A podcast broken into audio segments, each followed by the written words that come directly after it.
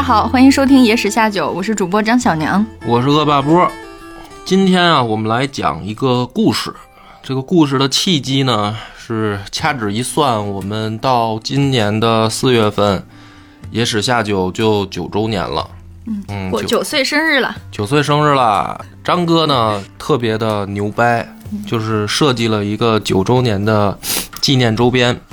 哎，此刻该有掌声。哎，掌声鼓励张哥！张哥真的是废寝忘食，折腾了小一个月呀，天天在抠图，呃，设计，然后联系厂家，辛辛苦苦呢弄出来了，呃，两套，就是两套衣服，啊，一个是这个帽衫，嗯，连帽的卫衣、连帽卫衣，对，还有一个是衬呃 T 恤 T 恤，恤，夏天穿的 T 恤。哎，这个里面很有设计感，弄的是最近时下流行的国潮风，就是反正惊艳了我一下。哎嘿，哎，所以我们今天呢这一集来讲讲张哥的这个设计的事儿和这里面让我想起了一个故事。嗯，因为张哥设计的这个图呢，它的这个元素主要呢从视觉上分成两部分，左边呢是一个对标着诗仙李白画的人物，哎，一个仙人一样的图，古代大帅哥，哎，帅哥，大帅哥。左边一大帅哥，右半部分呢是“野史下酒”的四个字，这是等于张哥设计的这个图案嘛。然后呢，这个字张哥说是找人请人啊，是用的黄庭坚的书法嗯，做的这个艺术字，相当于书法嘛。然后张哥就说，今天呢，咱们要讲这个故事呢，也是就是同时告诉大家说，大家就可以去淘宝店搜“野史下酒”四个字，然后就能搜到我们的店铺。对，搜“野史下酒”要找到店铺店铺，再进去。哎，店铺名字啊，再提醒一下，不是商品名字，店铺名字叫“野史下酒”。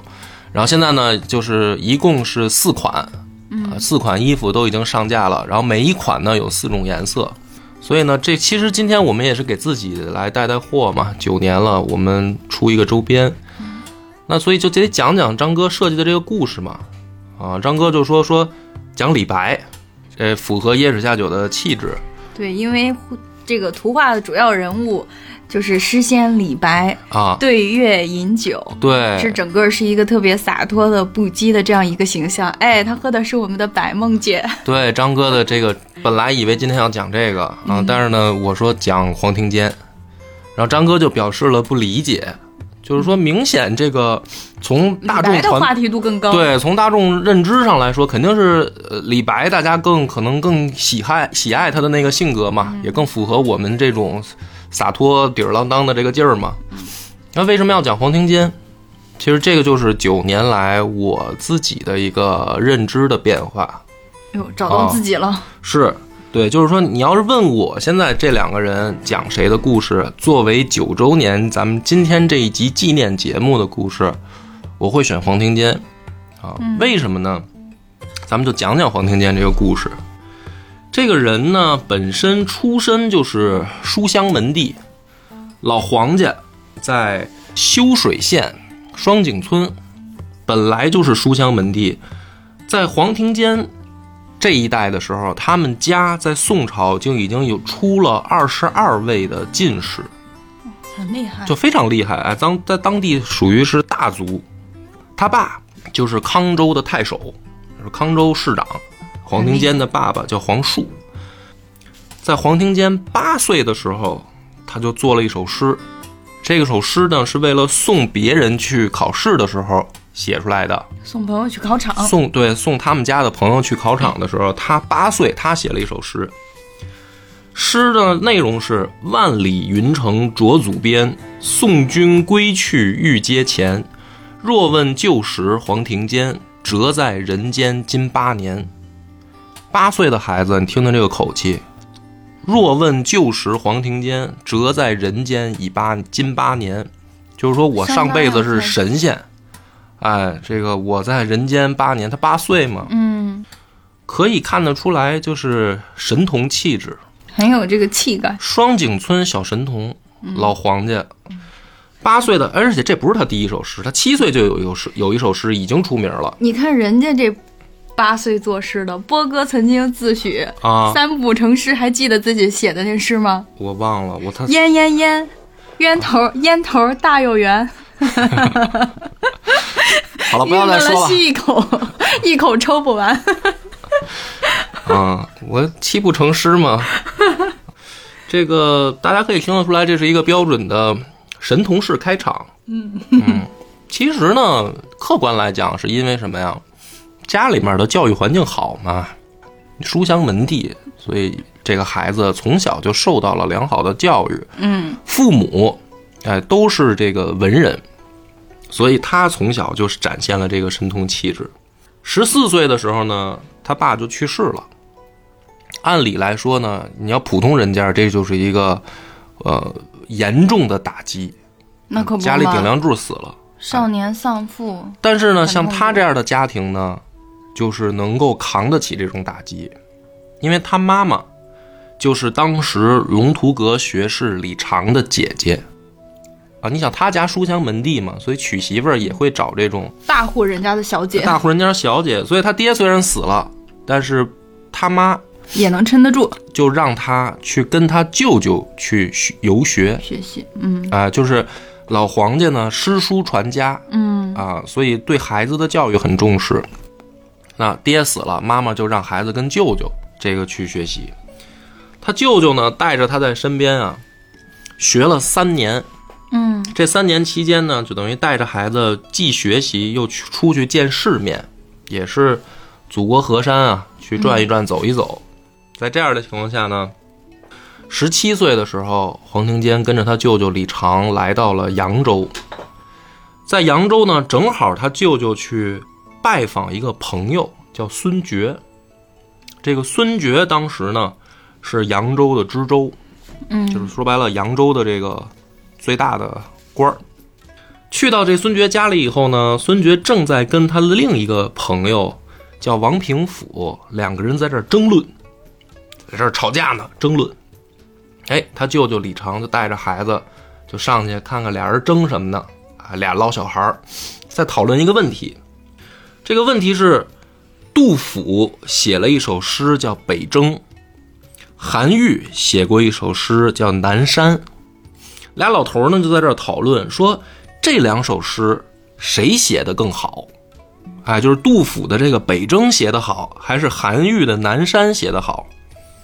这两首诗都非常长啊！我要是光讲一首诗就能讲一集了，所以就不再给大家细讲《北征》和《南山》这两首诗了，都巨长无比。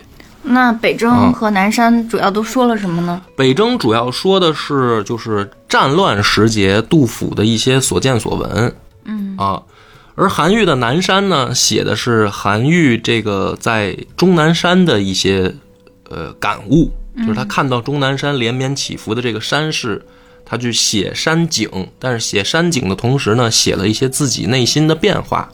嗯啊，因为古代诗人去写诗，一般都是寓情于物，就是他你看着他写东西，写一个事物或者写一些景色，但是实际上都是在写自己内心嘛。像北征是以社会题材为出发点，嗯南南山是以自然风光为出发点。哎，你可以这么理解。但是两首诗都很牛，首先都很牛啊。嗯但是文人嘛，文无第一嘛，嗯是吧？所以这个孙觉呢，就和他这个朋友王平甫，他就在这儿讨论说这两首诗写的哪一个更好。然后呢，正好李常来了，他俩就问李常说：“那哎，老李，你来评评理，你觉得哪个好？”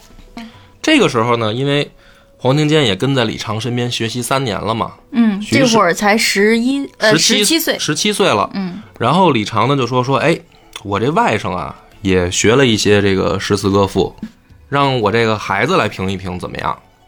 老头儿之间嘛，就是朋友之间说，哎来孩子说说，你也说说。哎，我小时候最怕这种场景了。哎一说这话头一递给我，就开始哆嗦了。那这个时候呢，这个黄庭坚就没有怯场，社牛，他就出来了。他是这么说的啊，他说如果呀你要评判这个诗词的工整啊，就是光从文学角度讲，那么他认为韩愈的《南山》写的更工整、更巧妙。但是，这个重点就在但是后面。嗯，说，我念原文啊，说若书一代之事，以与国风雅颂相为表里，则北征不可无，而南山虽不作，未害也。什么意思呢？哎，说 如果你把你的视角放大，你去看到整个我们当时就是他写这首诗，当时整个那一那一代社会上这个所描写的东西，嗯那么他就会和风雅颂形成表里呼应。风雅颂是《诗经》嘛，那么它和《诗经》将会形成表里。这样的话呢，如果从这个角度看，就是对社会的这个描写来看的话，杜甫的北征是不可缺的一笔，就是在文坛所谓的我们用这个文学去描述时代的话，那么你要描述那个时代，北征是不可或缺的一首诗。嗯，而南山呢，没有没有无所谓。他这是不是就说南山它的技巧嗯美感更强，但是北征它的意义更好？它的时代意义更强。嗯哎，他这个话一出，在座的这个三位老头儿啊，也不能叫老头儿吧，就是三个诗人，都认为这孩子点评的公道。高见，哎，就是这个，其实说明了黄庭坚他本身自己的学识和他自己的一些怎么说呢思思想，就他看待问题的角度是反映这个人的格局和内心的嘛。是的，而且这个时候他才十七岁嘛，嗯，而且包括他做例证的这些，就表现出了他这个丰厚的积累在哎文学方面。对，所以这一下呢，这个孙觉就看上这孩子了，哎，就觉得这孩子好，是个好苗子。他要把这个闺女，其实他当时没明说啊，就是说小伙子，你在我这儿住几天。但是就在这个黄庭坚住在他家的期间，哎，这个孙觉就决定把他闺女孙兰溪嫁给黄庭坚。这好歹也算是这个怎么说呢？一方封疆大吏，嗯就因为这孩子的一对诗词的点评，就决定把这个千金要嫁给他变成了孙家乘龙快婿。啊。这个你看看，人生得意时嘛，嗯小神童是吧？然后娶娶人家这个大官的闺女，但是呢，这个孙兰溪也是书香门第的千金啊，在这个洞房花烛夜的时候，哎，就出题了，给这个黄庭坚就出题了。因为嫁不嫁给你呢，这事儿肯定我爹说了算。但是呢，这老娘未必看上你啊，是吧？就给他出一个对子，出一个上联儿。你要对不上来，那意思，那您今天就别上这床了。这上联这么写的，叫“梳妆楼头，痴眼依依，痴情依依，有心取妹君子君不恋。”上联儿嗯这黄庭坚呢，一看，哎，好家伙，才女，果然这个不同凡响，这就在那儿挠挠头啊。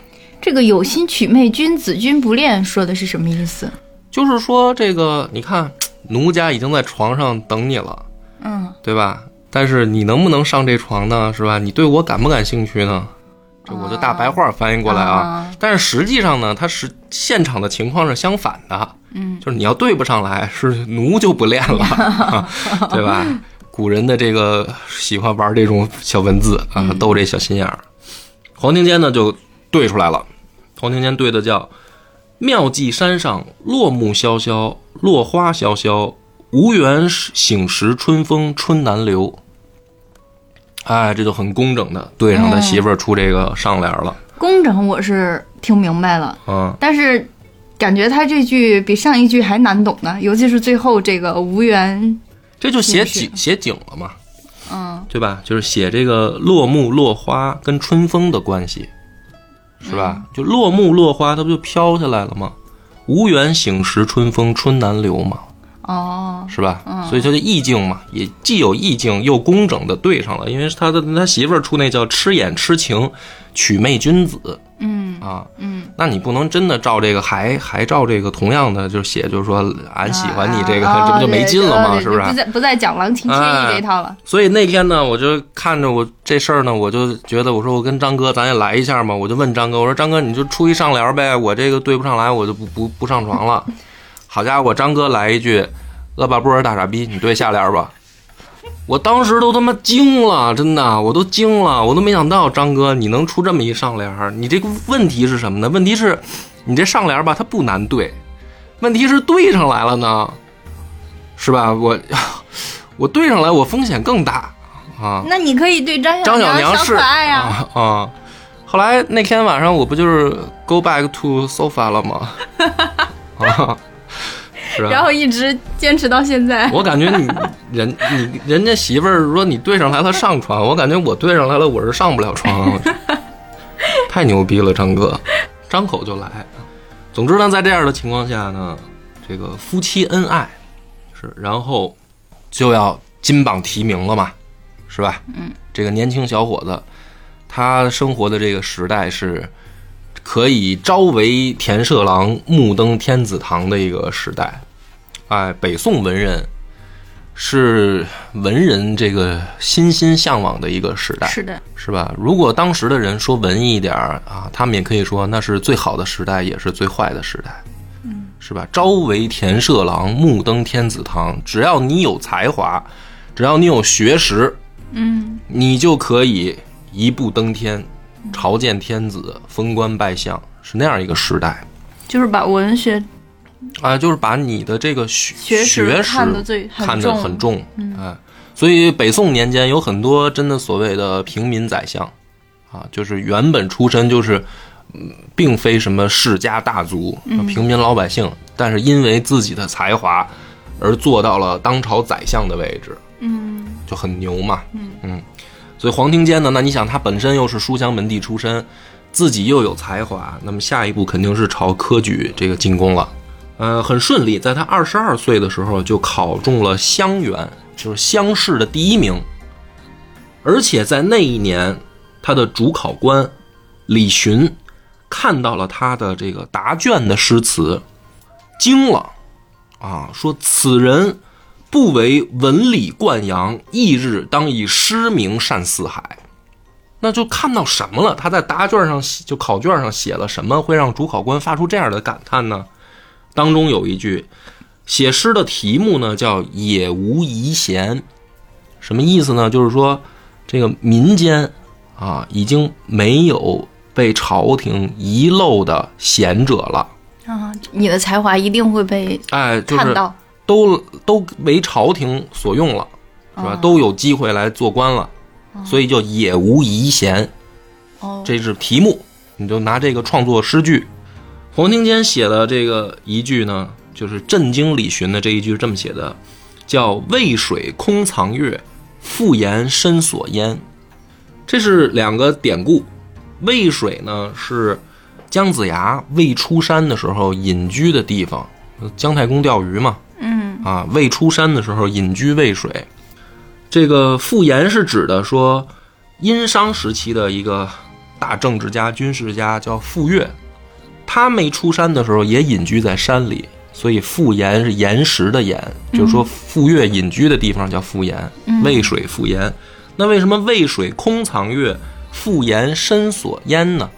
就这两个地儿，现在渭水上已经只剩下月亮照着水了，哎，那山里面也只剩下青烟渺渺了，人都不见了，去哪儿了呢？已经被朝廷发现当官去了，所以他就用这两个典故写出了这一句“渭水空藏月，复言深锁烟”，就紧紧的扣住了这个考题，叫“也无遗贤”嘛。嗯，所以这个主考官说，有才之人啊有才华，哎，这一句，这个非常的工整巧妙。那么果不其然呢，在这个这一年的科举的这个就等于殿试上，黄庭坚就是三甲的榜首，就是第三十一名，嗯。就进入官场了。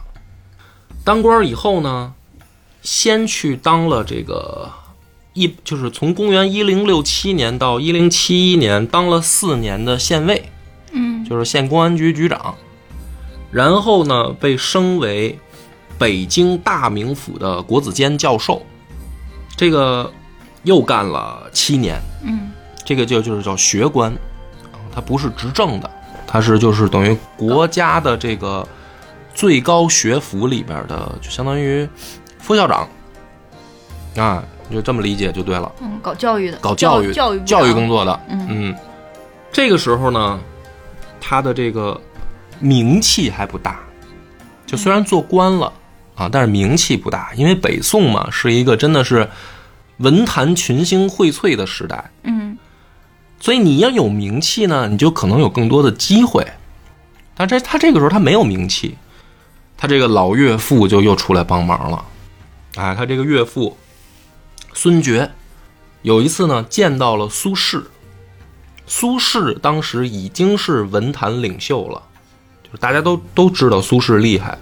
他这岳父呢就把黄庭坚的诗词拿给苏轼看，如果说苏轼觉得好，这样的话呢，就等于提携黄庭坚嘛，嗯就是在文坛上就可以说，哎，这个小伙子写的诗写得很好啊，他名气一下就传开了嘛，相当于一下子拿到了大佬推荐信。哎，就等于 VIP 这个就是什么呢？叫这个呃顶流给你这个转了转转彩，嗯是吧？对，所以呢，这个时候苏轼就看到了黄庭坚的诗词。苏轼呢，当时就评价黄庭坚的诗文叫超凡绝尘，哇哦，就给予了很高的评价。当时这个史料上留下来的记载，苏轼给他的这个评价叫“超逸绝尘，独立万物之表，御风其气，以与造物者游”。嗯，这句很有名啊。啊、就很厉害嘛。嗯，所以这个这个时候呢，苏轼就已经知道黄庭坚了。又过了一年，黄庭坚就开始和苏轼通信了。啊，就那个时代，大家笔友，笔友，哎，以文相交，嗯，互相写诗送给对方，然后对方再回诗，这叫唱和，啊，就大家以这个诗词相交。那么在这个过程当中，两个人就已经虽未谋面，但是就等于互相倾慕对方，神交已久。可是呢，这个是一七零八年发生的事儿，嗯，到一七不是，这是一零七八年，到一零七九年，就爆发了著名的乌台诗案，苏轼就出事儿了。苏轼出事儿以后呢，很多人都是等于赶紧撇清和苏轼的关系。怕受牵连。哎，就是你你你苏轼，你反对这个王安石，嗯，因为王安石呢当时要开始搞这个改革了嘛，嗯要变变法对吧？那苏轼呢在那儿就是等于啊阴阳怪气儿嗯，啊，那这个王安石肯定是要把你们化为这个反动派。不能叫反动派，就是说，就是他是就党争嘛，说白了就是，谁关系好，你们是一党，对吧？嗯那好多人赶紧就跟苏轼撇清关系，而这个时候的黄庭坚呢，他跟苏轼都没见过面儿，嗯就是他完全可以撇清关系，说我我没见过苏轼，我跟他也不是一党的，嗯对吧？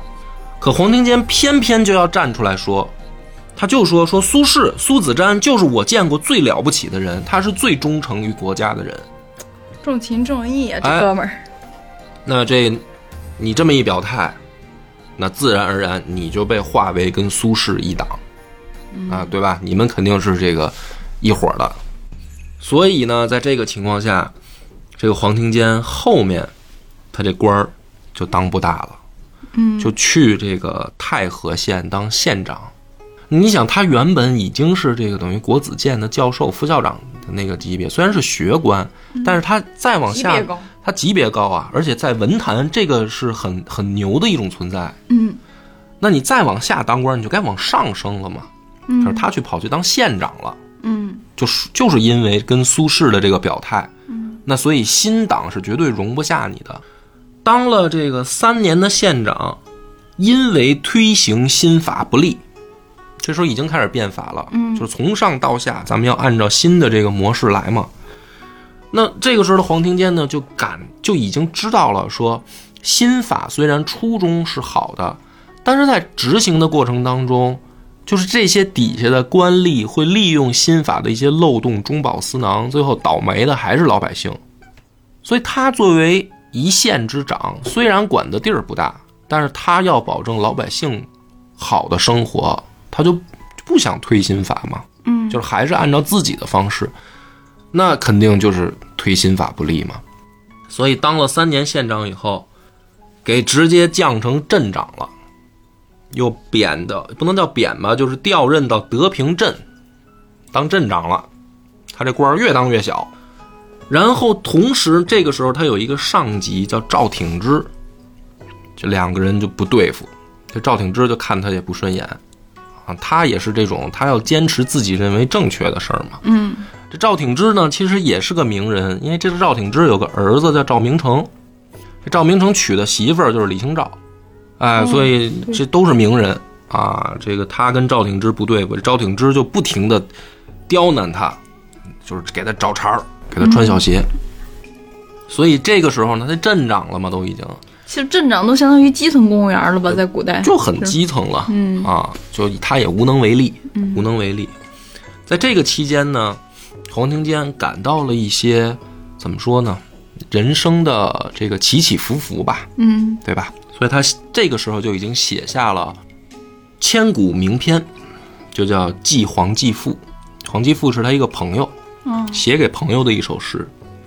诗文内容叫“我居北海，君南海，寄雁传书谢不能。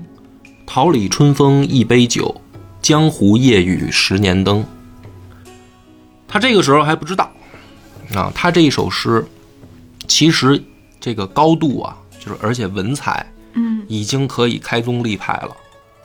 所以日后的黄庭坚是被奉为江西诗派的开山鼻祖的，就是他在文学上的成就和造诣已经是大师级别的了。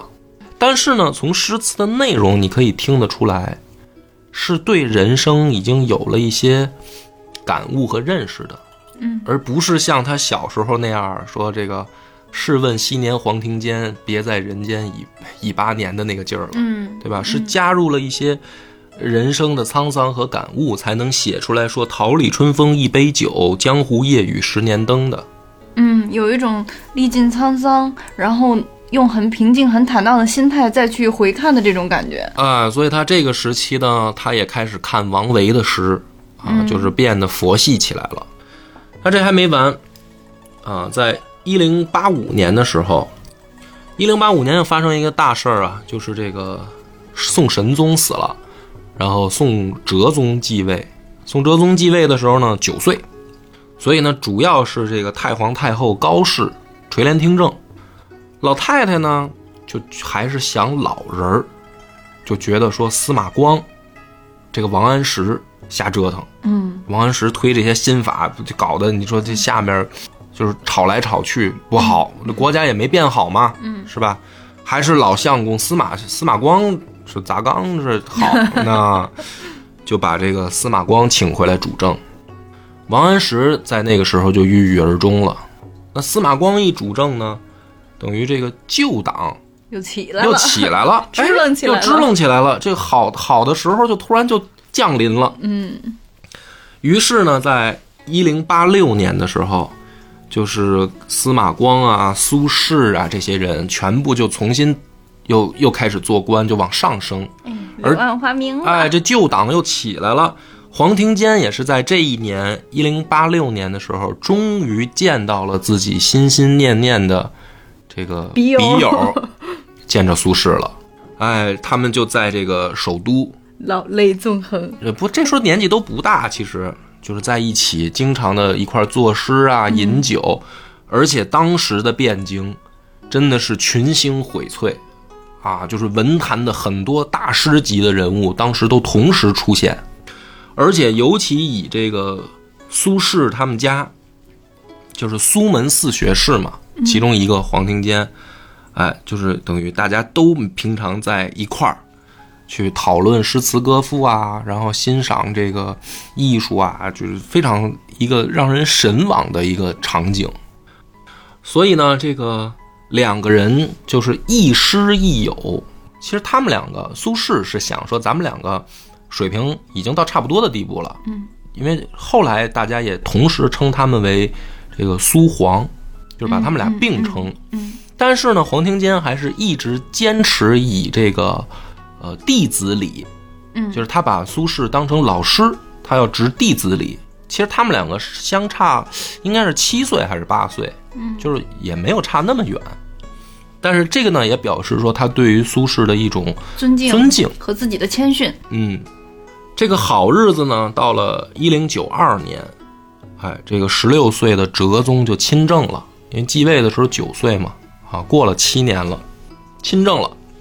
亲政以后呢，就觉得说不能按照原来这个太皇太后的这个路走了，啊，我得有自己的一番作为。嗯，于是呢，就又重新启用新党，就是原来啊王安石那一帮人。嗯，那这帮旧党呢，就又被贬了，又落下去了。尤其是这个苏东坡、苏轼，一贬再贬，就落落落落落落落，最后都贬到海南去了嘛。你想，就是想让他死啊！海南嘛，就是南方本来就是瘴气和这个自然条件就恶劣，就那个宋代啊，嗯就把他贬到海南去了。你想这帮人得多恨苏轼，所以黄庭坚也不例外。就你是跟苏轼最紧密的这个朋友啊，嗯你也甭想过好日子。已经最后把这个黄庭坚贬到福州别驾了，嗯，就是现在的重庆，跑那儿去了。于是呢，这个黄庭坚在这个时候就经历了大起大落，第二番了，就心情也经常的会很怎么说呢，很惆怅。很多朋友啊，当时你想在首都聚大家聚在一块儿的时候，嗯那种场景跟现在大家等于天各一方，是吧？他最爱的子瞻已经海南吃吃生蚝去了，所以他也很惆怅。但是呢，终于啊，苦熬到了一一零一年的时候，嗯苏轼得到特赦了，就是朝廷又开始准备重新启用旧党了。哎呦，这朝廷真是天天的。就老老变，那，变来变去的。为什么呢？因为这个时候，这个哲宗死了以后，后来没没有继承人，徽宗不就上来了吗？啊，徽宗一上来呢，又是这个太后垂帘听政，就准备又启用旧党。我也我也不知道这个太后 就是妇女同志，看来就比较喜欢扎实稳健这一派执政风格的。而且比较长命。啊，但是这个新的皇帝或者说年轻气盛的，他可能就喜欢这个改革派新党，嗯所以他就老有这种变化。那这个时候呢，徽宗刚继位的时候，旧党就又得势了，已经给苏轼特赦了。可是就在这一年，一一零一年的时候，苏轼从海南在返回汴京的途中，在常州的时候去世了。嗯就死了。黄庭坚得到这个消息的时候，还刚刚给这个苏轼回完信呢，就是两个人还是有书信往来。刚刚把这个给苏轼的信寄走，然后就天就接到了这个消息，说苏轼已经不在了。天人永隔了。啊，从那个时候开始，黄庭坚找了一个人画了苏轼的画像，然后挂在家里。每天早上起来，先给苏轼上三炷香，就每天如此。啊，他要给苏轼上香，而且经常呢会看着苏轼的画像在那儿自言自语，那应该是跟苏轼说话吧，应该是跟苏轼说话。老朋友聊聊天。要跟老朋友就是聊聊自己最近的所见所想，也可能新做了什么诗词，跟苏轼念叨念叨啊。因为除了苏轼，可能没有人人懂他了。更懂他了。对。但是就在这个情况下呢，一一零三年的时候，他的那个对头赵挺之啊，就赵明诚他爸，已经当到了吏部尚书了，就在朝廷里面主管人事，还没忘了这黄庭坚呢，还要给他穿小鞋，就以他叫兴灾谤国的罪名，把他直接贬到了宜州，然后要管制，就不是做闲散官员了，是属于半拘禁状态了。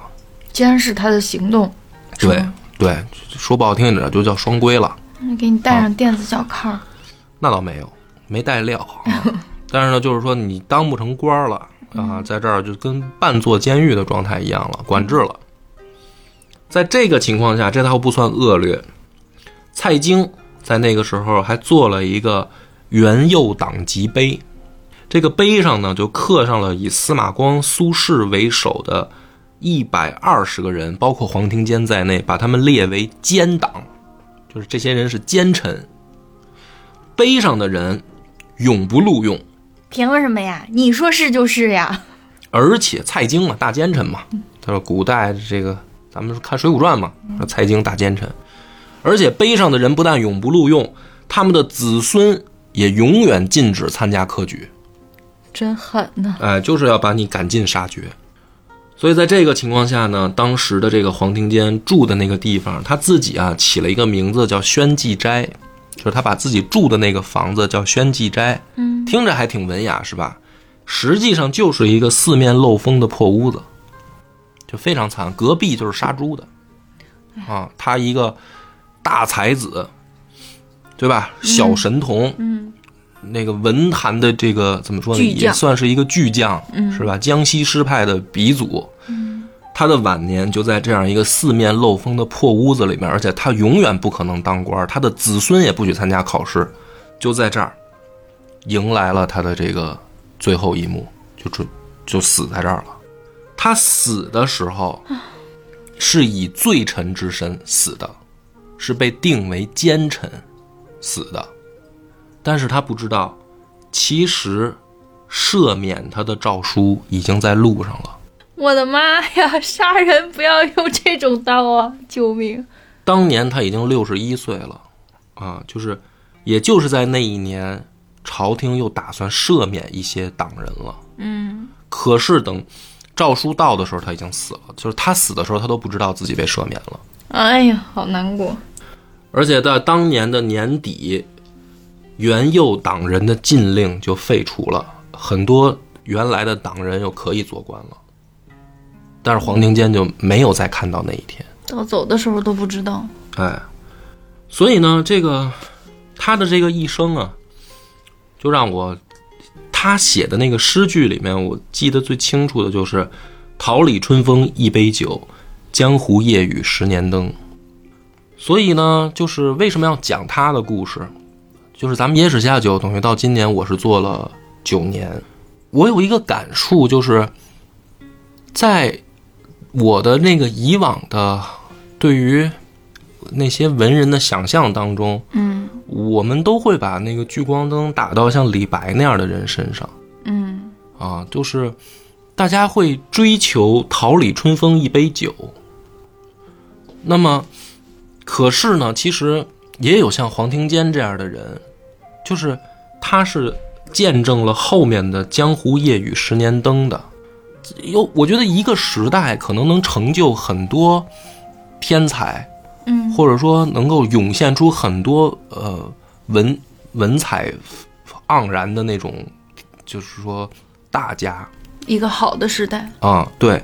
但是就算是这样的话呢，往往大家记住的永远是那个呃尖顶尖的那些人，就比如说嗯黄庭坚的时代吧，大家可能更多的记住的是苏轼，对吧？虽然他也很出名啊，嗯。但是你聊起北宋，就是尤其是在这个，呃，就是等于从神宗到哲宗到徽宗的这个期间，你肯定更多大家人去想的是苏轼嘛，嗯。但也有黄庭坚这样的人，嗯。就是他是在那个耀眼的明星旁边的那颗小星，嗯，然后他的这一辈子经历过高峰，但是也经历过低谷，嗯而且人生的后半段，如果在低谷里，实际上是一件挺无奈的事儿的。挺听起来挺唏嘘的。对，就是就是，哪怕比如说你前半生是低谷，对吧？因为很多人就是说年轻的时候不出名，嗯然后也没钱也没势，呃，然后靠自己打拼，然后他比如说后半生他迎来了他的高峰，那这是一种比较幸福的状态。咱们都喜欢大团圆结局。对，就是你的结局可能奔向的是美好，嗯但是如果反过来，就是你前半生特别顺、特别风光，但是你的后半生却急转直下，然后把你就打到泥里。嗯因为你想他在最后的那个四面漏风的破屋子里住的时候，对吧？那是一个非常非常令人唏嘘的一种，就是哎呀，就很觉得挺人生有的时候就是这么挺难过挺遗憾的事儿。嗯所以呢，这就是为什么说你让我讲这个你设计的那个图案的时候，本来你想让我讲李白，但是我想讲黄庭坚。嗯就是我觉得做野史下酒九年，我的前九年其实我也追求的是那种桃李春风一杯酒的状态。嗯就是我觉得从我开始做到一直这些年吧，都是想那种意气风发的那种状态，然后嗯，结果对，就是，但是人慢慢慢慢长大了，会有变化。嗯我觉得我从这个就是这第九年开始吧，已经有一段时间，我我在进入那个江湖夜夜雨十年灯的状态了。嗯就我我觉得我我可能也不会成为什么那种耀眼的新星，或者说我也不会成为一个什么所谓的众人瞩目的那种像李白、像像苏轼那样的人了。天呀，波哥，你第一次说这样的话，而但是而而你的人生还在过嘛，就是你知道了说啊，你其实可能对于这个世界来说，你不是什么主角，但是你还要不要继续做呢？你还要不要继续坚持你的那个喜喜好的东西呢？那那你后半段其实就是江湖夜雨十年灯嘛。所以我就给你写那个咱们衣服下面配那个诗词，就是就是跟黄庭坚的这个笔法就很像。所以这一期的题目叫“初闻年少未经事，冬去春来已九年”，就是跟黄庭坚的那个“江湖夜雨十年灯”是是仿效他去去写这个东西。所以这就是野史下酒做了九年以后的一种变化，就是说大家如果一看你那个图，肯定会先注意到的是你做的那个像李白一样的仙人，嗯。他是那种聚光灯照耀的地方，嗯。而那个字呢，它在旁边，啊，它不是那个最抢眼的东西，嗯。但但是其实，呃，它也是人生的一种追求。这个是我觉得你整个这个设计里面最值得讲的，因为它更符合我这九年的心境变化的一种东西。嗯。啊。就是野史下酒，它大家如果就是听的时间长的，可以听得出来，可能我从原来去嬉笑怒骂呀、打打打打闹闹的、哈哈哈的讲啊，语速也很快，有的时候也很不正经的那种讲，嗯到最近这一两年吧，可能我有的时候会语速也比较慢，然后也比较啰嗦啊，然后讲的东西呢，有的时候也不是很欢乐啊。但是整个人的状态沉稳下来。嗯，因为我也经常会看到有朋友给我留言说，哎，很怀念你们早几年做的那些节目，说那个时候你们很欢乐，嘻嘻哈哈啊什么的，就是感觉整体的氛围是很轻松的。但是说你下，哎，就是说不好听点，你现在做这节目越来越没劲了。但其实呢，对于我来讲，我觉得这种变化是必不可免的，就就是人是会变化的。人都要走向成熟。对，就我不可能永远是那个桃李春风一杯酒的状态。二十出头意气风发的那种少年对，状态，但是我追求的东西没变，嗯初心没有变。对我的初心其实并没有变，就是我我还是想在创作上更加的精益求精，嗯而我对好的定义可能是变了，就是包括现在录节目，包括我写东西，我还在继续想去出书的这个心。那那前面呢是我写的是武侠，你看我现在已经开始写这个别的题材嘛，而且我还在追求是让它出版嘛。嗯但是对于这个事儿的态度是，他的评价标准我已经在变了。嗯。啊，我觉得每一个人就是这样，他的不同的时间，他的不同的人生阶段，他有他不同的展现出来的状态。嗯。啊，所以这个就是这一次到第九年的时候，我们想表达的一种感觉。嗯，我是觉得野史下酒做的是比之前更好的，虽然大家可能听着有的时候觉得没有那么搞笑了，嗯。啊，但是说实话，我不可能搞笑一辈子，就是 对啊，我我也我也会有这个等于说，嗯、慢慢慢慢嘛，经历人生的不同阶段，有不同的感悟，嗯，所以这也是你刚刚说到，嗯，初心没有变，其实，嗯，我觉得确实确实是的。像波哥的话，其实整个人，嗯，怎么说呢，是一个就是很纯粹的一个人，就是一直他只愿意把这个时间和精力花在内容的创作上。嗯，包括像我们今天其实要也是要聊这个九周年的周边嘛，对，我们，嗯，其实野史下酒到目前为止九年了，只出过三个周边吧，是吧？有笔记本有衬衫，还有酒。对对，嗯就是周边其实出的这个频率是非常非常低的。嗯然后那个我们之前段时间运营这个听友群，嗯本来做这个听友群的初衷呢，是觉得大家平时在那个评论里面会留言什么的，嗯然后还有人会想办法这个问私信，包括包括就是九年前。做了一个 QQ 群，对吧？嗯那个，然后一直到现在，然后还经常有人加到 QQ 群里，是，但是实际上那个 QQ 号都已经很少在用了。嗯然后正好之前有那么一个契机吧，我说那要么咱们就就是就是运营一下听友群吧，就是想更直接的，然后听一听大家嗯、呃想要表达的一些意见和想法。然后我当时我就把这个听友听友群就是建起来了，然后就开始运营。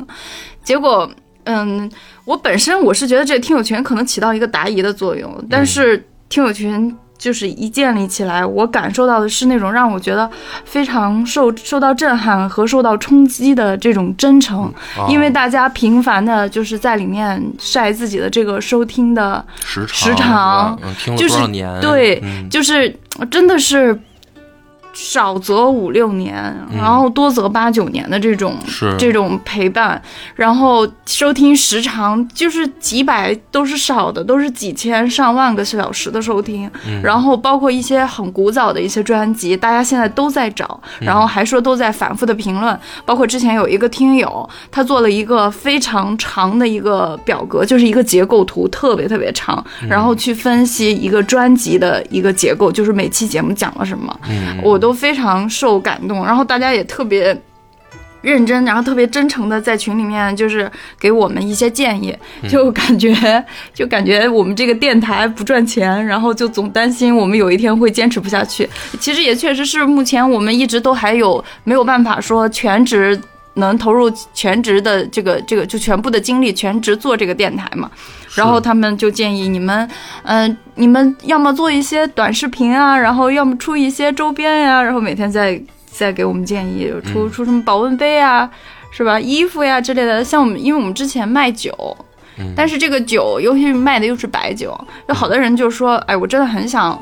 买，但是确实是不喝酒，就是喝不到。你们能不能出一些其他的什么周边？然后其实我觉得这种这种意愿吧，应该应该就是说一个常年陪伴自己的一个精神上的一个东西，就很想把它变成一个实物的，就是说我抬眼可以看见，我触手可以摸到的一个东西，然后放在自己的生活里面。我觉得这种小小的仪式感吧是不一样的。对，挺好的吧？就是我觉得第一个是张小娘呢补足了一些我的不足，因为我如果是我的话，我可能这个没有能力或者也没有精力去出周边。你主要是没有耐心吧？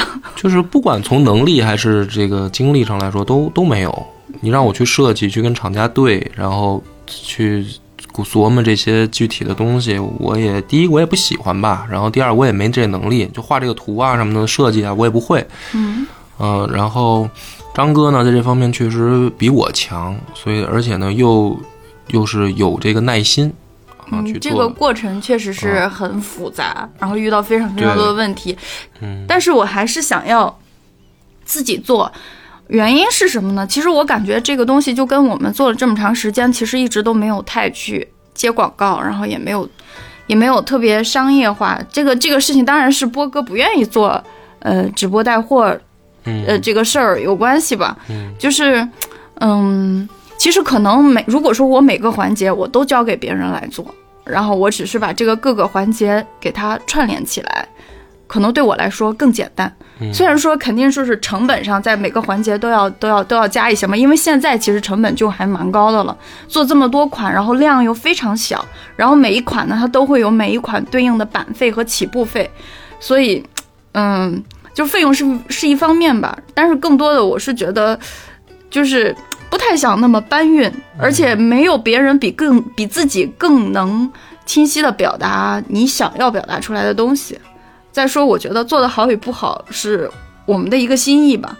其实波哥也没有完全不管，因为我每一个过程出来之后都要跟他对，然后他要提意见，然后我们再改，然后再提意见，再改。嗯，嗯所以其实挺难得的吧，就是搞了四个颜色，呃，两个款，等于四个款式，嗯嗯、四个款式，然后每一个款式四个颜色，每一个颜色五个型号。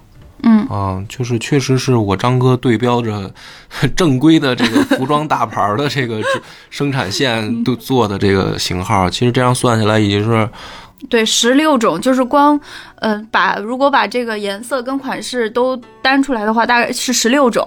对，但是每这十六种下面呢，还要分不同的尺码。对这个事儿也是我做出来之后，我才发现啊，它竟然这么复杂。早知道我只做黑白就好了，只做一款就好了。对啊，所以确实挺难的啊，因为我们上一款的那个就是均码一个颜色，嗯就那样的话，我们都觉得挺麻烦的，跟厂家对，然后我们设计的那个图其实也也挺简单的，就已经嗯就那么简单的图，就是正面一个 logo，然后背面一个就是三个人的剪影嘛。当时第一款那个纪念衫，那么简单的设计，然后跟厂家也都已经很麻烦了。但是加上这个这还没开卖呢，一开卖以后肯定还是大家会有各种各样的问题啊，对吧？快递收不收得到啊？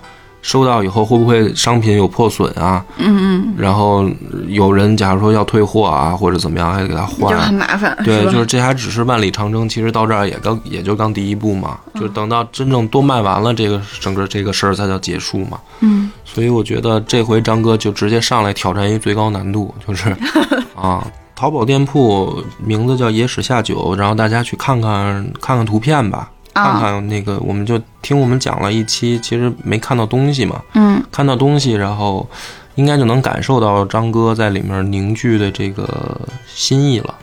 哦，反正我看到以后我是大受震撼，没想到你能这第一次搞就搞得真的是有模有样儿。我觉得这衣服设计的啊，就凭嗯凭挺好的，嗯，好吧。然后 也是希望，主要是希望大家喜欢吧。啊，然后剩下的就等于交给大家的评论了。就是孩子生出来了，长成什么样儿，就是看他的命了啊。嗯有多少人能买，然后买完以后喜不喜欢，这个是交给交给听友来评判的了，好吧？然后，嗯、有任何问题也可以欢迎大家随时跟我们联系嗯啊，嗯评论留言，就淘宝客服我们都会看的。